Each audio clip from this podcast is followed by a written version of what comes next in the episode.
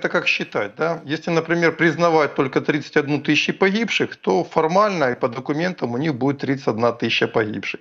А если, например, 50-60 тысяч украинских семей пытаются оформить документы на своих солдат, которые уже, ну как бы, э, трупы которых уже на территории подконтрольных э, Зеленскому, они там на опознаниях, на прочих процедурах, которые иногда месяцами длятся, иногда никогда не заканчиваются. А, соответственно, этих, э, чтобы не платить денег, а денег у них нет, они пытаются всеми силами найти любой повод, чтобы отказать семье в том, что их родной погиб на войне. И вот таких, по оценкам украинских источников, около 50-60 тысяч. А еще есть пропавшие без вести. Об этих вообще речи нет. То есть это те люди, которых судьба неизвестна. И здесь бы еще добавить э, цифры, можно, ну там э, бессмысленно их считать, никто не знает, потому что я вот был недавно на линии боевого соприкосновения, и говорит, ребята, говорит, да, вот э, по Авдеевке той же, да, во районе Авдеевки был, там э, трупы солдат украинских еще никто не собирал, а многие люди вот в, в тылу, в позициях, которые там бои шли в 22-23 году, до сих пор выкапывают иногда, натыкаются местные на массовое захоронение солдат, просто легко присыпанные землей. И бывает там 10-15 человек. Они неизвестно кто, откуда и как. Вот украинские военные прикопали их и так и бросили. И таких количества никто не знает. Есть оценочные суждения там до 100 тысяч человек.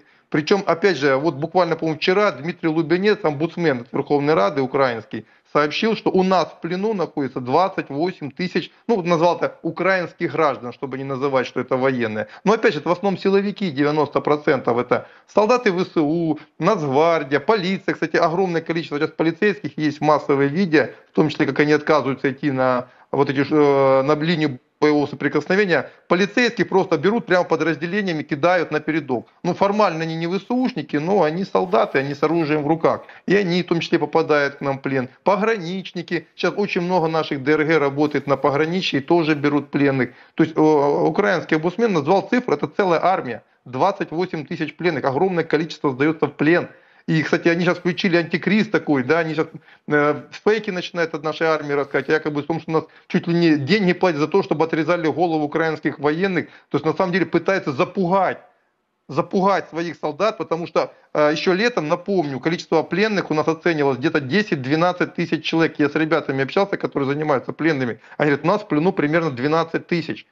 А сейчас 28, ну пусть там несколько тысяч, эм, они там считают гражданских, которых мы взяли за теракты, они их тоже считают сюда, да? Но не важно, важно, что цифры огромные, и это количество, которое сдалось в плен буквально за полгода.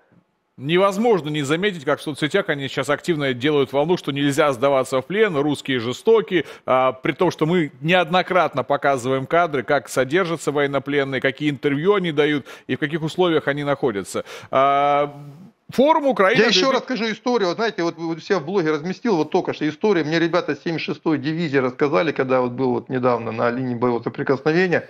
Потрясающая история, да, когда наши во время штурмовки взяли э, несколько, ну, группу бойцов ВСУ в плен и двоих конвоиров приставили к ним, чтобы отконвировать их в плен. А ВСУшники всегда стараются этих пленных таких добивать. Они, кстати, тоже своих пленных пытаются добивать э, дронами, сбросами. И вот эту группу тоже они попытались добить, а несколько сбросов сделали. И так получилось, что ранили наших конвоиров. Так что сделали украинские пленные? Они взяли их на руки и вместе пришли в плен. Вот такая вот ситуация, вот это чисто мне ребята рассказали из жизни, как они, вот то, что сейчас прямо происходит на фронте. Конечно, надо это прекращать. Они прекрасно понимают, что в плену им безопаснее, чем э, там. Да? А, форум Украина 2024. Много было слов сказано и Зеленским, и Умеровым, и другими политиками о контрнаступлении, которое они готовят. Причем готовят прямо в 2024 году. А, я понимаю реакцию, но тем не менее, Насколько, э, они, зачем они это говорят, кому это адресовывается и какие цели? Ну, они в 23-м году уже Крым брали. Знаете, рассказывать, это есть такое хорошее пословица, чтобы не ругаться. Разговаривать не мешки ворочать. Да, то есть пообещать можно, а можно это, ты же мне пообещал жениться, а это обещать не значит жениться. То есть, ну, они обещают, потому ну, что ради чего-то они же это делают, Юрий Иванович. Оружие нужны, деньги нужны, им заблокировали сейчас поставки оружия, денег. Соответственно, им нужно объяснять, зачем они просят это. То есть любыми способами добиться поставок военных, а также финансовых. Ну, тут очевидно. А вот на Западе на, их, на его слова реагируют так же, как, как и вы вот сейчас реагировали? Как, ну, думаю, да. С Потому что вот когда да? вчера Нью-Йорк Таймс, э, комментируя слова Зеленского по поводу 31 тысячи погибших, сказали, что только по американским данным, которые американцы тоже явно не полные, э, у них цифра летом была в разы больше. То есть как бы они смеются над этими цифрами, понимая, что это все лажа. Что сейчас на Донецком направлении? Много информации идет о том, что мы не остановились в Авдеевке, идем дальше, и там э, есть определенные продвижения.